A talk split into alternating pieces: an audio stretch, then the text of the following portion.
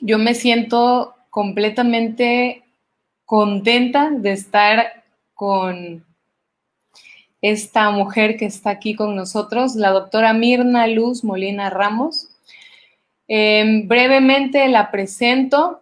Es la fundadora y directora del Instituto de Psicoterapia Gestal, Corporal y Transpersonal en Puebla. Y es la directora del Instituto de Corea Energética de México a partir del 2017.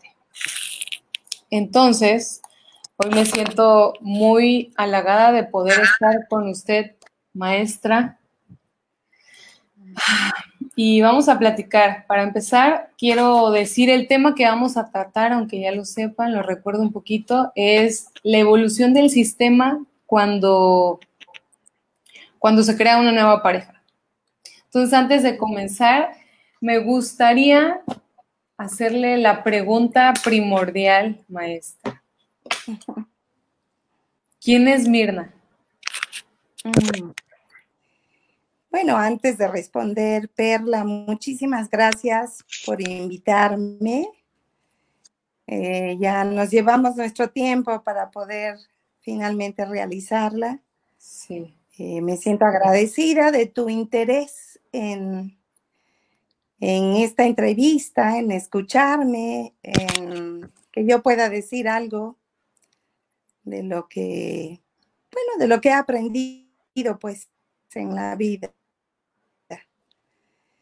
Y poder compartir contigo y con las personas que se puedan integrar aquí en vivo.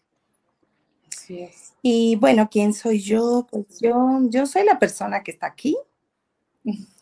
Eh, soy un ser humano, soy un ser humano igual que todos los que nos rodean en su propia búsqueda, en su búsqueda de, conocimiento, de querer descubrir los misterios de la vida y de descubrir pues justamente quién soy yo. Entonces, mientras estoy viva, pues las circunstancias y los momentos de esta existencia, pues me permiten a mí descubrir más de mí. Entonces, pues esta soy yo. He hecho algunas cosas en el camino que más bien hablarían de lo que he sido y de lo que he hecho. Que todo eso ha dejado memorias en mí pues por supuesto que sí. Y pues hablan de mí, de lo que he sido. Pues. Lo que soy es este momento. Cada momento estamos siendo mientras estamos vivos. Sí. Como, como estar, y lo más importante, como poder estar lo más despierta posible para poder dar cuenta de mí, de lo que vivo, de la realidad que hay dentro y fuera de mí, despierta para ver cómo son mis relaciones, para mm, poder conectar quizás con algunas cosas mucho más sutiles y profundas de mí, que de vez en cuando tengo la oportunidad de poder encontrar, descubrir y estar en el tiempo que me es permitido estar. Qué bonita Pues, ¿qué puedo decir? Pues también soy, soy hija, única hija, y también soy mamá, y también soy una mujer que ha tenido muchas relaciones, mi riqueza fundamental son mis relaciones, no, no hay otra cosa, y mis propias experiencias. Y pues soy una mujer que trabaja en la psicoterapia, que tengo el privilegio de trabajar en la psicoterapia donde puedo acompañar a otros apoyar a otros a encontrarse, a autoconocerse, a encontrar soluciones para lo que viven, que, y que además pues me permiten en ese encuentro siempre estar trabajando en mí también, aprendiendo, aprendiendo. He tenido muchos grandes maestros, pero yo siempre digo que los mejores maestros que he tenido son justamente mis pacientes o consultantes, clientes, como querramos llamarle, mis estudiantes, porque con sus historias de vida y estar allí para contármelo y para hablarme de todos los desafíos y batallas que han tenido y cómo logran llegar hasta mí para contármelo, pues aprendo a admirar a los seres humanos. Y el desafío es encontrar en qué punto puedo yo acompañarle o guiarle para saber más de sí mismo y resolver su existencia y disfrutarla y recuperar más vida y más placer para vivir, más gratitud con lo poco o mucho que tengan. Wow. Pues, más o menos, esta soy yo.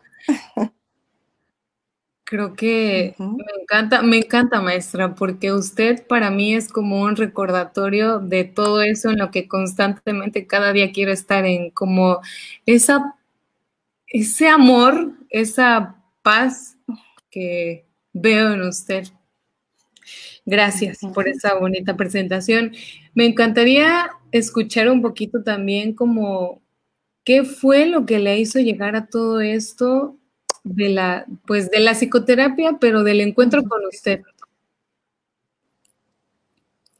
Bueno, mm, pues en mi propia historia de vida soy del sur de Veracruz, crecí con mi madre, pues tuvimos muchas circunstancias difíciles y quería, cuando yo fui a estudiar psicología, me preguntaron que por qué quería estudiar psicología. Y yo dije que porque quería ayudar a mi familia a sentirse mejor. Y a los pocos meses descubrí que estaba allí para, para sentirme mejor yo, para sanarme yo. Y pues allí me encontré, ya en el camino con mis propios asuntos y en el privilegio de estar en un contexto que me permitía trabajar conmigo para poder sanar muchos dolores como heridas del alma, algunas heridas del cuerpo, dolores y enojos, resentimientos. Quería estar bien conmigo misma, quería sentirme bien de existir, de ser quien soy, de ser como soy. Entonces, pues seguí el caminito. Creo que desde niña ya tenía la posibilidad de estar reflexionando. Tenía mucho tiempo para estar quietecita, para estar sintiéndome, escuchándome y observando a todos los demás. Y siempre me cuestionaba sobre sus vidas y si, si estaban felices, si estaban infelices, si se sentían bien, si qué les pasaba. Entonces, pues bueno, muchos años después continué ese camino y no he parado de hacerlo. Sigo aprendiendo y aprendiendo y descubriendo y descubriendo. Y pues a mí me parece maravilloso, pues poder estar descubriendo cada vez más los misterios de cada persona, de mí misma, de la vida, ahora mismo lo que estamos viviendo, para tratar de entenderlo y encontrar pues los caminos de solución, no solo como individuo, sino como familia, como comunidad, como país y como humanidad. Sí, con el tiempo pues me he sentido mucho más conectada con la humanidad y que pertenezco, que soy una con todos, pues haciendo lo que me toca hacer respecto a mí y con respecto a mi corresponsabilidad con los otros seres humanos y con la naturaleza, con el universo. Y a esta parte en la que toca sobre lo que le corresponde hacer a usted, ¿no? Em, cuando nos encontramos, tenemos todo tipo de relaciones, pero lo que representa la relación de encontrarme con una pareja, em, creo que es de las más confrontativas. Em, ¿cómo, ¿Cómo surge este encuentro? Pues obviamente dejando a un lado de que por algo este, te encuentras a esa persona, ¿no? De que por algo coinciden en ese momento de sus vidas, sí, pero ¿cómo es que surge ese encuentro? Porque es el primer paso a la posibilidad de crear algo diferente con esa persona, de crearse uno mismo diferente con esa persona. Bueno, como tú dijiste hace un momento, pues estamos en un mundo de relaciones. Las primeras relaciones que tenemos son con nuestros padres, con la familia que nos rodea y vamos pues estableciendo vínculos y vamos satisfaciendo necesidades o vamos acumulando carencias. Eh, ya desde el principio, pues, en esta, en este crear vida en, dentro del seno familiar, pues estamos entre dar y recibir, entre satisfacernos y no, frustrarnos, quedan pendientes.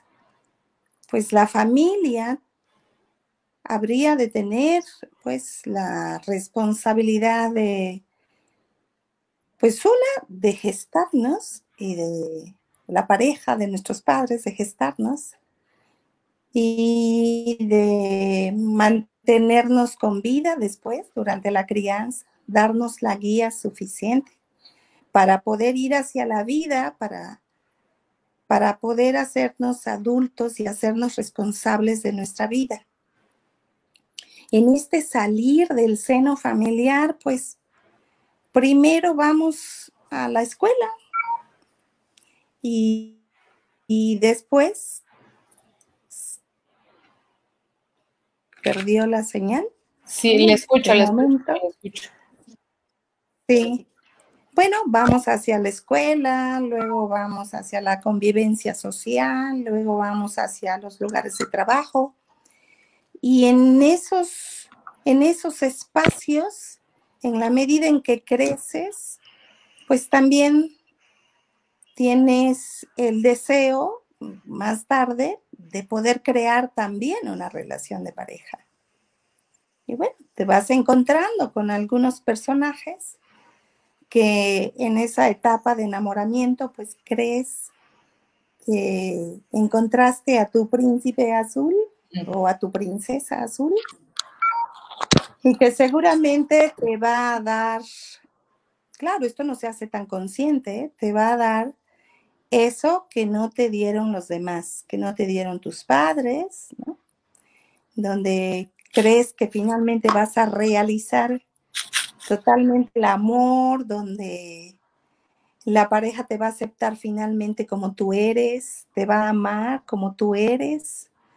Y claro, es de ir y de regreso, porque esa pareja también espera que tú lo aceptes igual, tal como es. Y pues ya que avanza la convivencia, pues nos vamos dando cuenta que no es tan fácil. Y la pareja pues es uno de los mejores espejos para poder mirarnos. La pareja en esa convivencia cada vez más cotidiana nos despierta como la voracidad de amor, la voracidad de atención, este, el, hambre pues de contacto. Eh, también nos despierta la posibilidad de poder amar, de descubrirnos como hombre o como mujer ante la pareja, pues descubrir también qué tan infantiles o maduros somos y qué tanta autoestima podemos tener frente a la pareja, porque eso es todo un asunto que tarde o temprano aparece.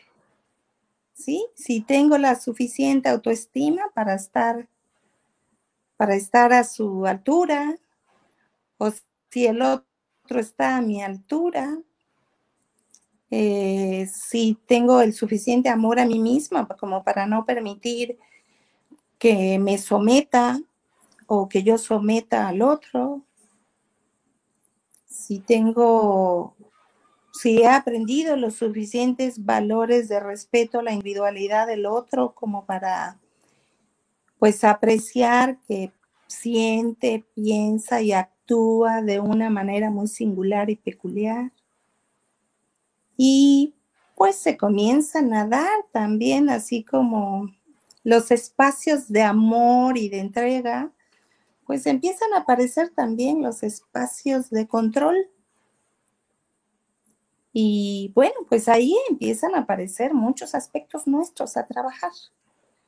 Entonces, pues la pareja es una oportunidad para amar y también es una oportunidad para descubrir lo que necesitamos trabajar en nosotros mismos, en relación a nosotros y en relación a, la pareja y en, en, relación incluso a los pendientes que tenemos con nuestro origen. Y creo que a veces... Familia de origen. Sí, sí, sí. Y creo que a veces está cañón porque crear conciencia en cuanto a que mi conflicto eh, o todo lo que mi pareja me muestra tiene que ver conmigo, a veces ahí es el punto difícil para muchos de nosotros, ¿no? Porque ¿cómo me va a estar mostrando él una parte detestable mía? ¿No? ¿Cómo es difícil y creo que también es, no sé, muy decisivo crecer con esa pareja con la que estás en este momento, sin tener que huir a la primera, no sé cómo sería, o sea, sin la necesidad de huir a la primera, sino enfrentar eso que te muestra la persona y ya después de eso poder irte de esa relación. Hmm. Bueno, sí, se esperaría que si la pareja no prospera en la unión, pues al menos que prospere en separarse adecuadamente. Y para eso, cada uno de los implicados tendrían que tomar responsabilidad de lo bueno y de lo no tan bueno que hubo en la pareja. Bueno, no es lo que sucede. En general, se acusan mutuamente, Bueno, para la mayoría de los seres humanos nos cuesta muchísimo trabajo tomar responsabilidad de lo que hacemos, de nuestros actos, de lo que decidimos en nuestra vida. Entonces, pues cuando la pareja nos confronta con algo, pues generalmente decimos que esto no es verdad, es una exigencia demasiado grande del otro. Probablemente está exagerando, pero también probablemente algo estamos haciendo nosotros para que eso suceda y no es fácil quedarse quieto a reflexionar, ¿sí? Y ver qué de eso que me está diciendo es real y qué no. ¿Qué de eso sí me pertenece y qué no? ¿Sí? Eh, no es fácil. No, no es nada fácil. En la medida en que estamos mucho más infantiles e maduros en la relación de pareja, es mucho más difícil nos movemos más como víctimas del otro y menos con responsabilidad. ¿Sí? Y pues eso es algo que se puede adquirir en el camino con los conflictos que se pueden ir dando.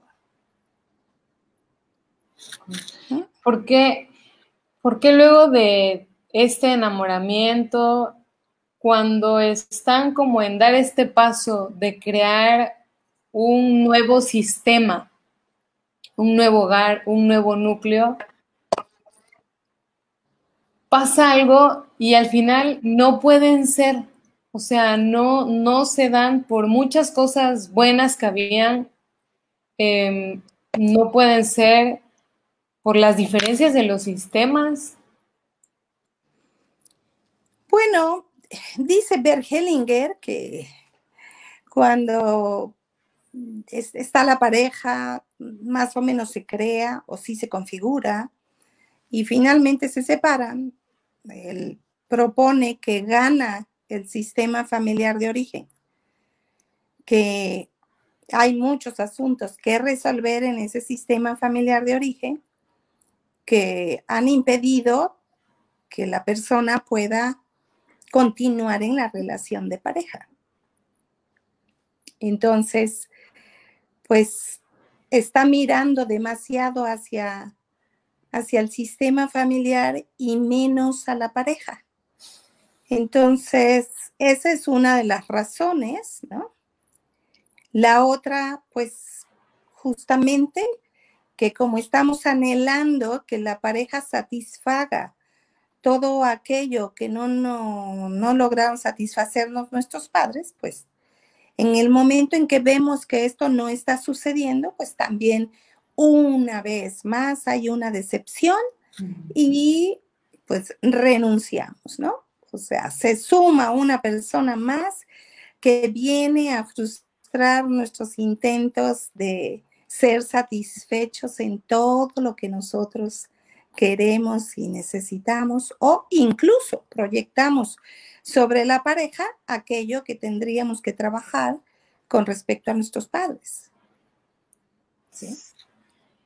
es como, como esta parte en donde, por ejemplo, em, hay quienes vienen de una madre que crió sola a los hijos, ¿no? Em, bueno, hay diferentes, ¿no? Claro, o sea. Formas, pues, de vivir en familia. Así es. Pero me refiero, por ejemplo, a estas partes en donde es muy común que, que venga de una madre que crió solo a sus hijos y cómo se puede dar la posibilidad de que yo termine también criando sola a mis hijos. O sea, es como esta parte de hacer completamente lo opuesto a lo que hizo mi, madre o mi, mi, familia, o sea, mis padres, o hacer lo mismo. ¿Cuál es el punto de diferencia en donde yo puedo estar consciente de que lo estoy haciendo por mí, de que voy a crear un hogar por mí, no por hacerlo diferente a lo de mis padres, sino por hacerlo a como yo, Perla, como Juan, como María, o sea, diferente. Bueno, yo puedo hablar un poco de manera general.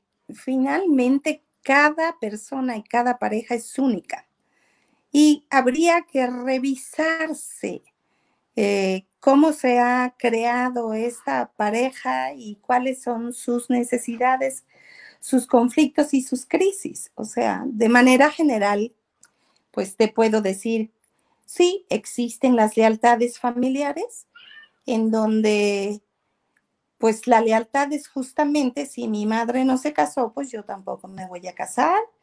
Si mi madre tuvo hijos con una pareja, se separa y luego ella se hace cargo de los hijos, bueno, pues ah, yo voy a repetir. La lealtad implica repetir patrones, patrones de relación dentro de la pareja.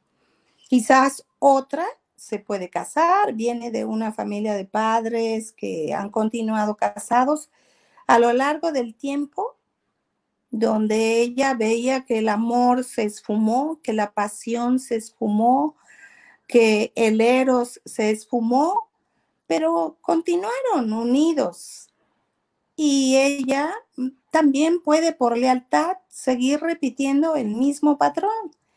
Se casa con una pareja, pronto ya no hay mucho amor, como pronto va acabando la pasión, eh, pronto se escasea la intimidad sexual, pero ahí continúa en la relación, entonces, aunque se vive la insatisfacción, una no se mira, no se reconoce, no se trabaja para mejorar esto dentro de la relación o en el último de los casos no se separan.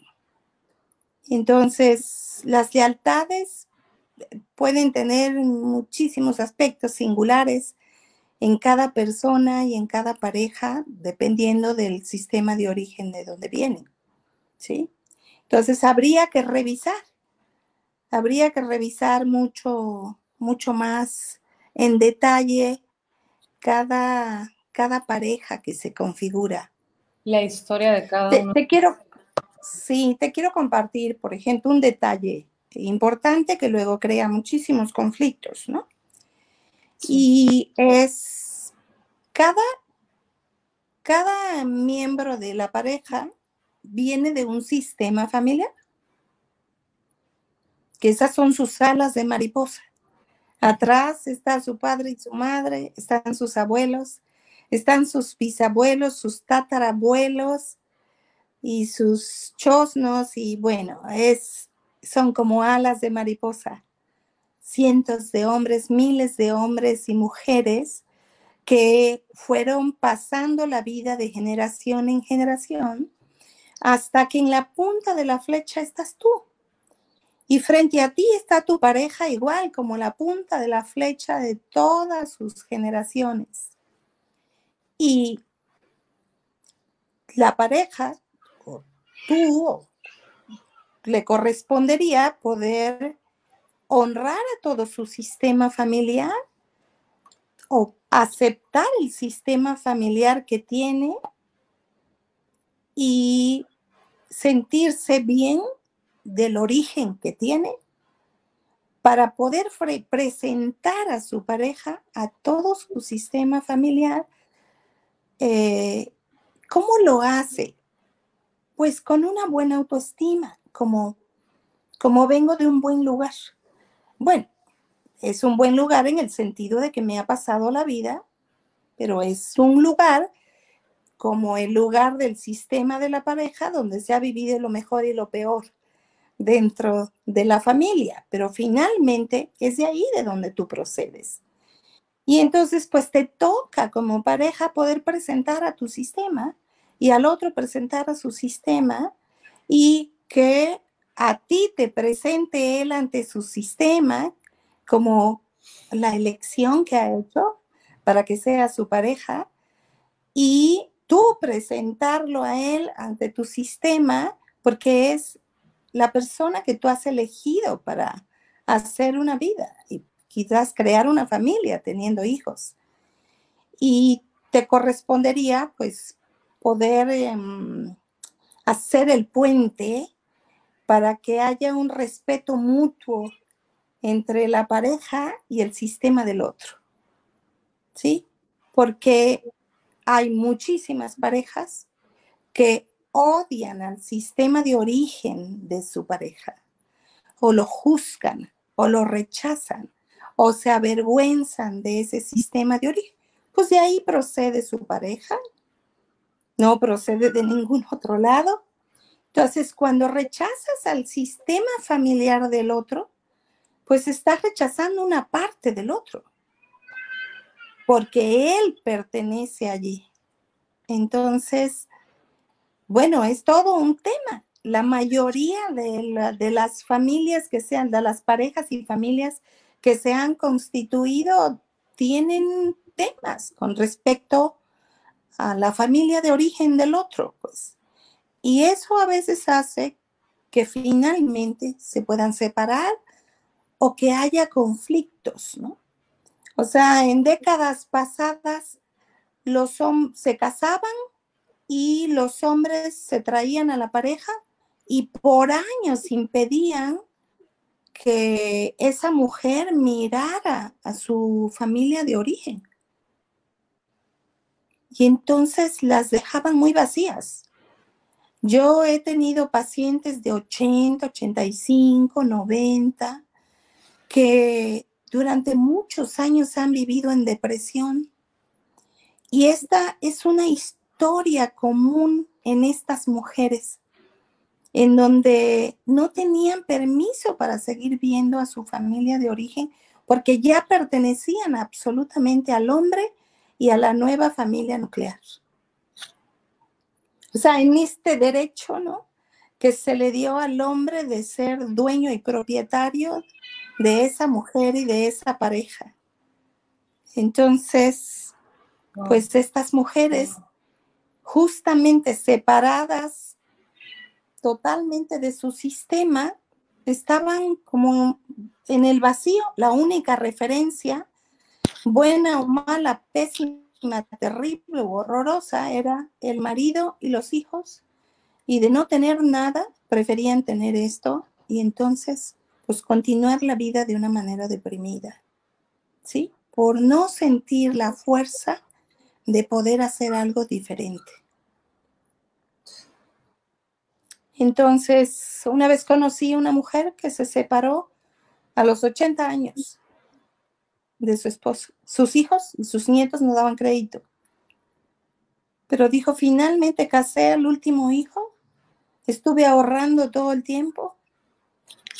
Se casó y a los dos meses se divorció del esposo y dijo, por fin era libre bueno, nunca pudo realmente, nunca tuvo la fuerza tampoco para, para hablar con el esposo directamente y trabajar y puntualizar los puntos de conflicto o las necesidades que se tenían como pareja. Nunca tuvo la fuerza para eso, sino hasta el final.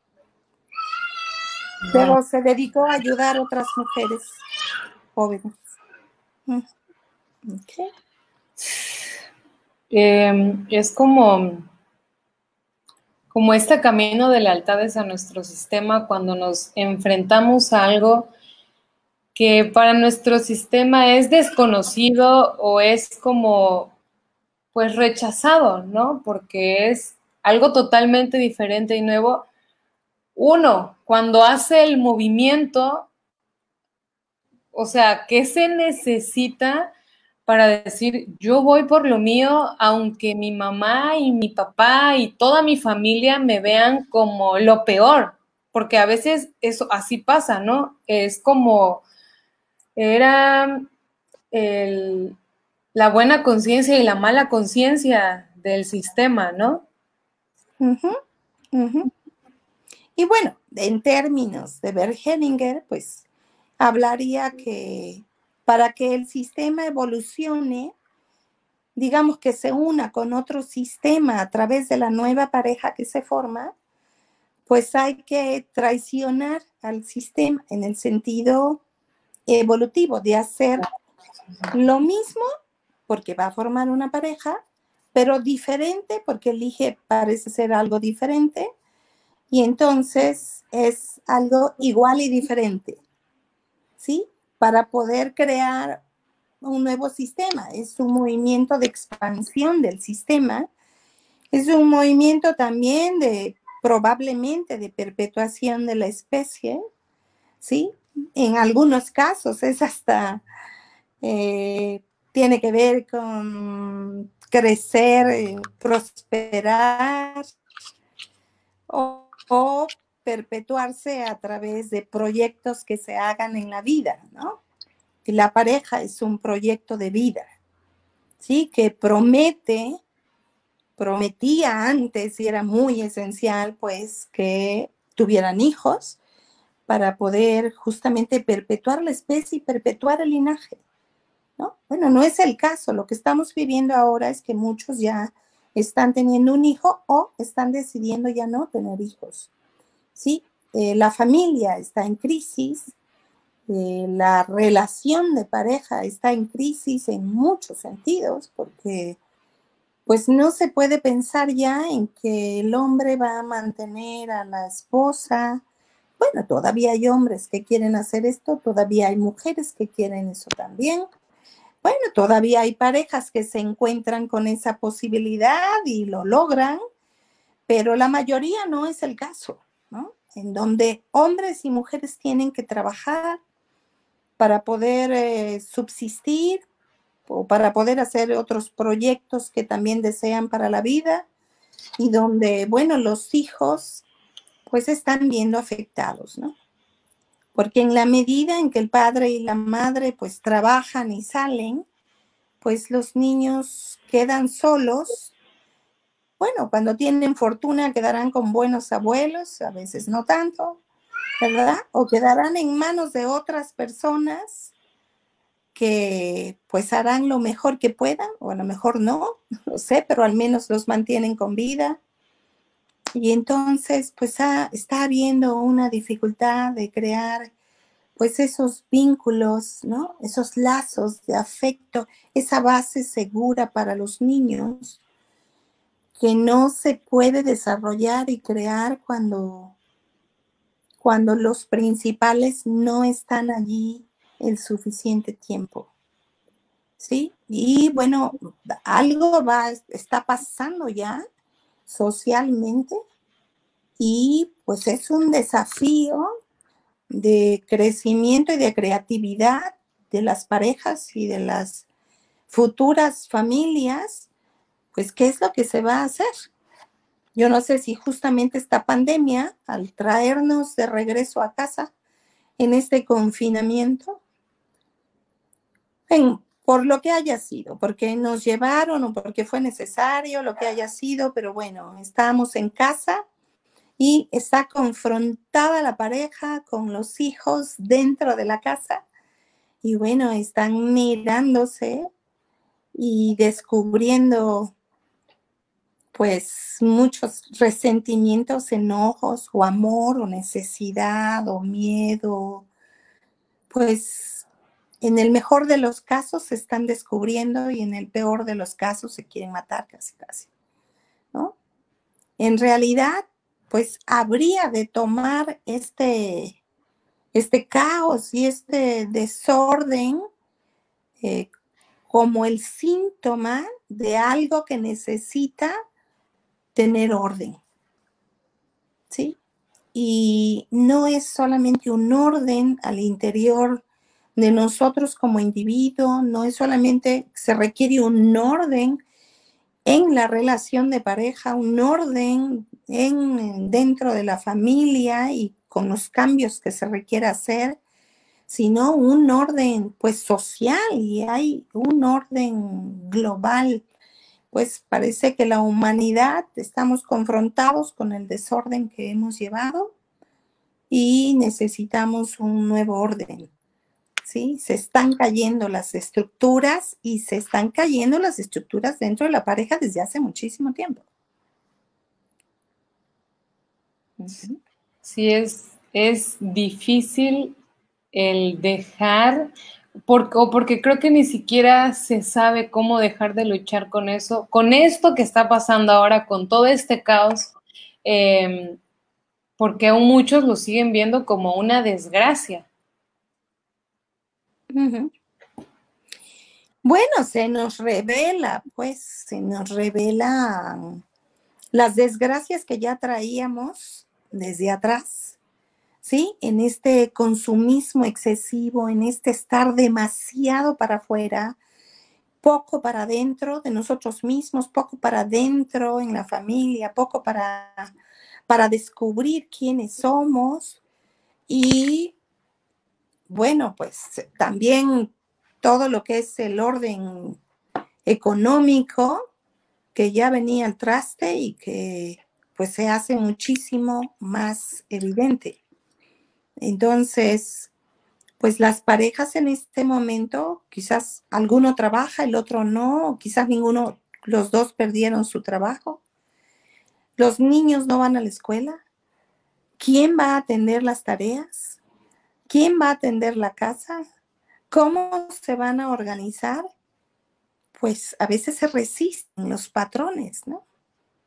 No se quiere cambiar, hay un miedo al cambio. Pues esto es, Es como muy dentro de la condición humana este, resistirse pues al cambio, al cambio verdadero pues. A, cambiar de estructura porque pues también eso significa dejar cosas para ganar otras y necesitamos ver qué es lo que queremos ganar, qué proyecto de vida queremos como individuos y como pareja. ¿Sí? Aunque tú vivas en pareja, tú no dejas de ser un individuo. Y las parejas necesitan preguntarse, ¿qué proyecto de vida tengo para mí? Eh, ¿Cómo me miro dentro de un año, dentro de tres, dentro de cinco, dentro de diez? Y preguntarse, y entonces ahora yo como individuo, ¿qué proyecto como pareja podemos tener los dos respetando nuestros proyectos de vida? ¿Sí? En la relación de pareja hay tres, ¿sí? Pues los dos miembros de la pareja y la relación de pareja misma, ¿no? Que es como una plantita que los dos han sembrado y que necesitan finalmente cultivar, cuidar, mantener con vida.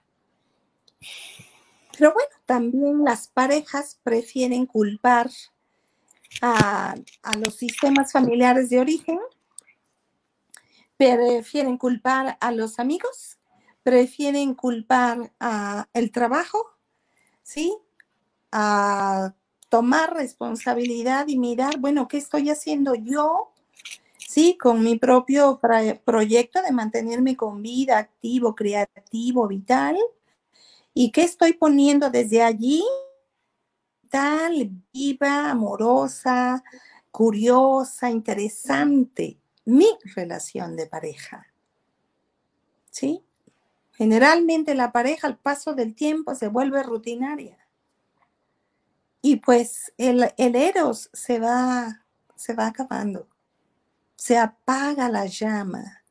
Pero si te das cuenta que la llama se va apagando, es como tener una fogata. Hay que poner leños. Hay que volver a reavivar el amor, el eros, la sexualidad dentro de la pareja, para que puedan comprenderse y poder crear una vida mucho más interesante entre ambos. ¿no? Pero bueno, cuando se traen también temas pendientes con otras parejas que no se resolvieron, pues vas a verter esos conflictos en tu pareja actual. Todo lo que no le pudiste decir a la otra o al otro lo vas a decir a, tu pareja. La desconfianza que tienes porque la otra persona te traicionó, la vas a desplazar hacia la pareja que tienes. Que si la otra te exigía demasiado, ¿no? Vas a vivir paranoico de que tú también le vas a exigir demasiado. O sea, se desplazan, lo, hay que terminar bien las relaciones del pasado para poder entrar con, conocimiento, con sabiduría, con apertura a la nueva pareja. Y, y, crear algo diferente. Hay que estar muy aquí ahora, tratando de conocerse todo el tiempo para ver qué vamos creando. Wow. Entonces, ¿qué es lo que necesito?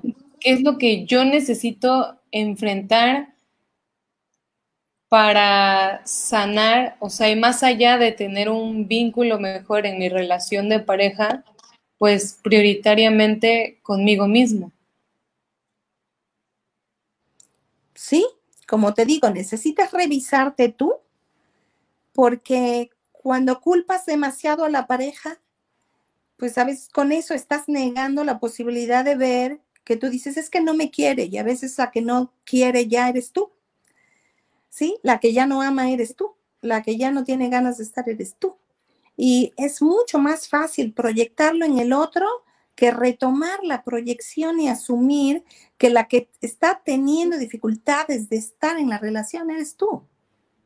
¿Sí? Por asuntos de tu familia de origen, por asuntos de tus relaciones de pareja anteriores, por frustraciones que tuviste porque no realizaste proyectos antes en tu vida, porque no viviste intensamente tu adolescencia, porque no conociste más parejas antes o porque tienes una baja autoestima, pues sí, tienes que revisarte tú y luego mirar si en la relación de pareja eh, estoy dando lo que realmente eh, necesito dar en la pareja y si el otro también está dando lo que tiene que dar para que la relación pueda mantenerse de la manera más sana y vital.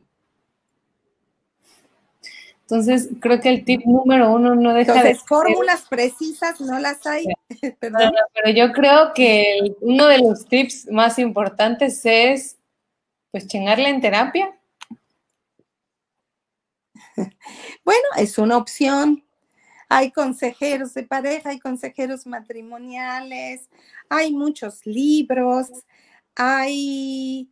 Y, por supuesto, la opción de ir a psicoterapia y, bueno, de ir a psicoterapia, pero no una sesión, como lo hacen muchos. Vienen a una o dos sesiones y quieren que con eso mm, se arregle eh, toda una crisis de pareja, de matrimonio que tienen, pues porque la mayoría de la gente está desesperado por encontrar soluciones rápidas.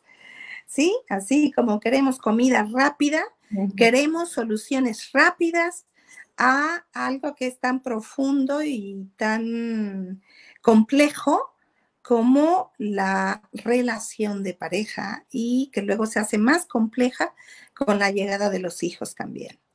Entonces se requiere tiempo, se requiere apertura, se requiere mirar cómo me resisto al cambio y se requiere mirar el potencial que se tiene para poder hacer algo diferente. La mayoría de los individuos, de los seres humanos, eh, pareciera que no sabemos que tenemos todo el potencial en nuestro interior para poder resolver nuestras situaciones existenciales de pareja mm, con los demás. Hay un potencial adentro, pero se requiere ir hacia adentro. Se requiere trabajar en uno mismo para poder saber que el potencial está allí. ¿Sí? No, mientras yo no estoy en contacto con ese potencial para resolver, ¿sí? Voy a demandar, voy a exigir que sean los otros los que me resuelvan. Entonces, cuando los hijos empiezan a crecer, los padres han de tratar a los hijos como personas responsables, como personas crecidas, como personas con un potencial para realizar su vida. Pero muchos padres crecen los hijos y siguen resolviéndoles la vida y siguen viendo a sus hijos como sus niños, ¿sí? Y impiden que ellos se crea una colusión en donde uno y el otro están negando la posibilidad de mirar tanto los padres en los hijos y los hijos como individuos que tienen el potencial de poder aprender de sus errores y de sus aciertos y de hacer la vida también en pareja y también en familia. Wow. Por último, me encantaría que me... Es que hay una frase de usted que me encanta y que siempre la recuerdo y que siempre es como lo máximo. Em, cuando dice que somos hijos de la pasión, sea la circunstancia que sea, el ser hijos de la pasión, maestra, dígame algo sobre eso. Bueno, no es, no es una idea surgida de mí, es una idea que me fascinó y que la dijo Bert Hellinger ¿sí? En donde pues hablaba de que los hijos ya sean dentro del matrimonio o fuera del matrimonio, bajo cualquier circunstancia, son hijos de la pasión de la vida por perpetuarse, pues. ¿Sí? En donde si nosotros asumimos que somos hijos de la pasión, ¿sí? De la vida que se manifestó de alguna manera entre dos seres humanos, pues somos hijos de la vida. Y la vida quiere ser vivida. Y la vida quiere ser, quiere compartirse, quiere manifestarse. Y cuando nosotros nos vivimos eh, alejados de esta posibilidad de vernos como hijos de la pasión, pues a lo mejor nos vemos como hijos del, desamor o como hijos, mm, pues que llegamos de chiripa, ¿sí?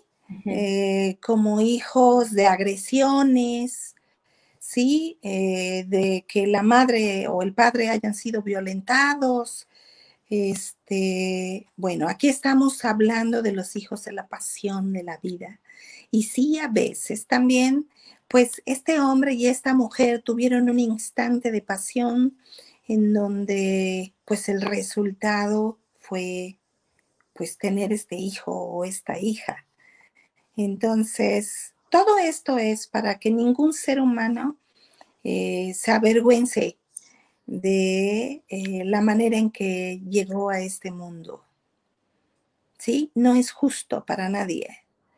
Eh, no es justo para nadie. La fusión entre el óvulo y el espermatozoide fue exactamente lo mismo y los, los, medios quizás fueron complicados o quizás fueron muy amorosos o quizás fueron placenteros, ¿sí?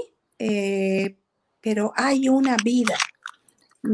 Cada vida, como haya llegado, pues debe ser amada, respetada, apoyada para que se mantenga con vida, para que crezca y desarrolle todo su potencial y que desarrolle sobre todo como ser ser humano. ¿Sí? que seamos, que los padres protejan a sus hijos de crecerse como seres humanos, ni como cosas, ni como objetos, ni como seres especiales. ¿Sí? Todos somos seres especiales y ninguno es un ser especial. Todos somos seres humanos, ricos o pobres, morenos, eh, blancos, altos, bajos, llenitos, flacos, todos, todos, si tenemos la vida es porque la merecemos. Y entonces tomar bien la vida en nuestras manos es pues hacer algo bueno con esa vida, lo que nos esté dado vivir, ¿sí? Que podamos no solo vivirla para poder eh, disfrutar nuestra existencia o apreciar que en esta batalla por la vida hemos hecho lo mejor que hemos podido, sino también aportarle a los demás, aportarle al mundo lo que desde nuestro potencial como personas de talentos y de dones podemos dar a los demás. ¿Sí?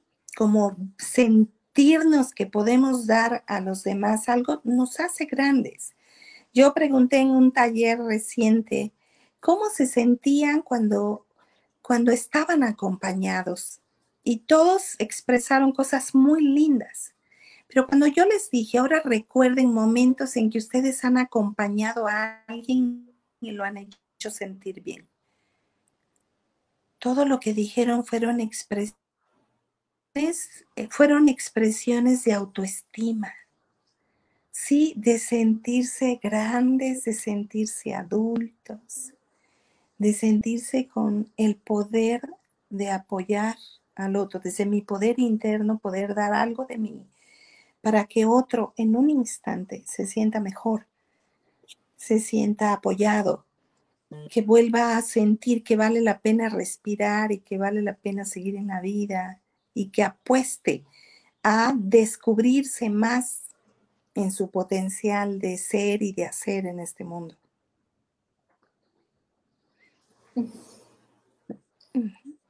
Wow. Estoy eh, sin palabras, ya no tengo ninguna palabra más que decir. Em, es es encantador, es... Creo que la vida es... Estamos aprendiendo.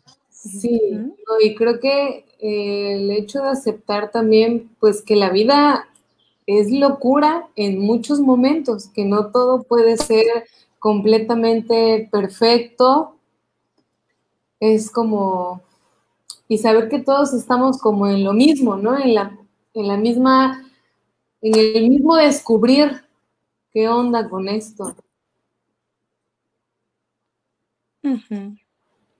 Bien, no, no te escuché muy bien, ¿sí?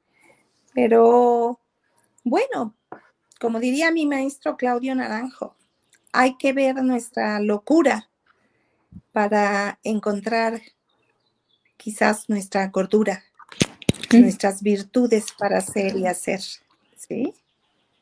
Y entonces, sí, claro que todos estamos, todos estamos inmersos en una, en una locura, ¿sí? Y, pero dentro de esa locura también está una cordura.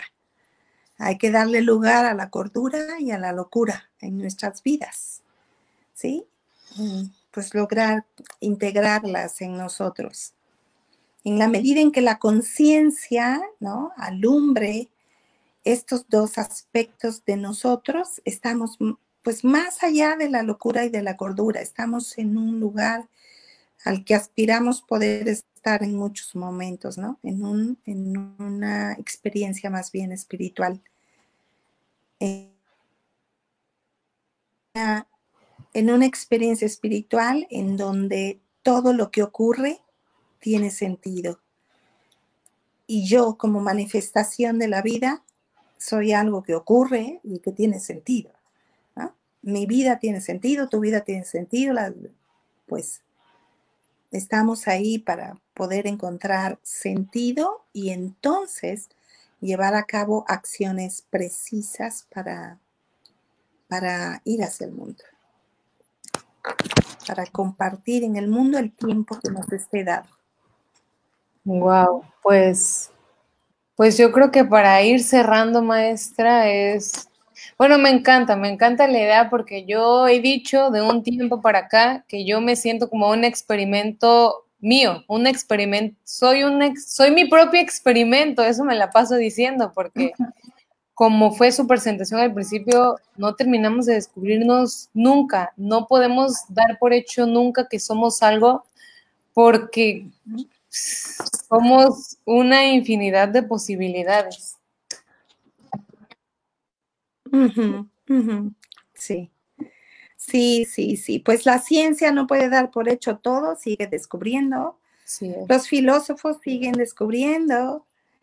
Pues las religiones eh, pues todo lo que el hombre ha creado para tratar de explicar lo que ocurre, pues seguimos explorando el misterio, aquello que es más grande que nosotros y que de vez en cuando nos permite saber más de ello dentro y fuera de nosotros.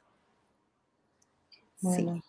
Pues yo creo que como última cosa sí me gustaría decir que, todos y todas tenemos el derecho de, mm, pues de traicionar a nuestro sistema en cierto punto cuando se trata de ir por lo que nosotros queremos, ¿no?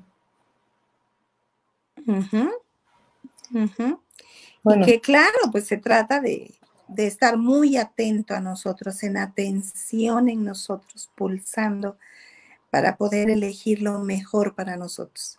Que no sea un acto para ir en contra de nadie, sino para ir en pro de tu propia vida y en pro de la vida de todos los demás. Pues gracias. Gracias, Fue un gran placer tenerla conmigo, maestra. Em, sus palabras siempre son eso, dulzura y amor para mí. Gracias, de verdad, espero y que pues a los que nos escuchen, a los que nos vuelvan a escuchar y vuelvan a ver esto, pues siempre tomar algo, lo mejor de esto, lo peor, pero siempre aprendemos de cualquier cosa que vemos, que escuchamos o que se nos presenta en la vida. Sí, estamos aprendiendo todo el tiempo, entre las luces y las sombras, ¿sí? Pero descubriéndonos. Y tratando de, de estar en paz con la vida antes de partir de este mundo, de, con nuestra vida, con nuestra historia, con todo lo que haya sido. Pues deseo lo mejor para ti y lo mejor para todos los que nos estén escuchando, nos estén mirando. Y pues agradecida, agradecida de, de que me hayas invitado a esta entrevista. Gracias. Yo también, yo también. Gracias. Un abrazo y muchas gracias a todos los que estuvieron en esta transmisión con nosotros, con la maestra. Gracias.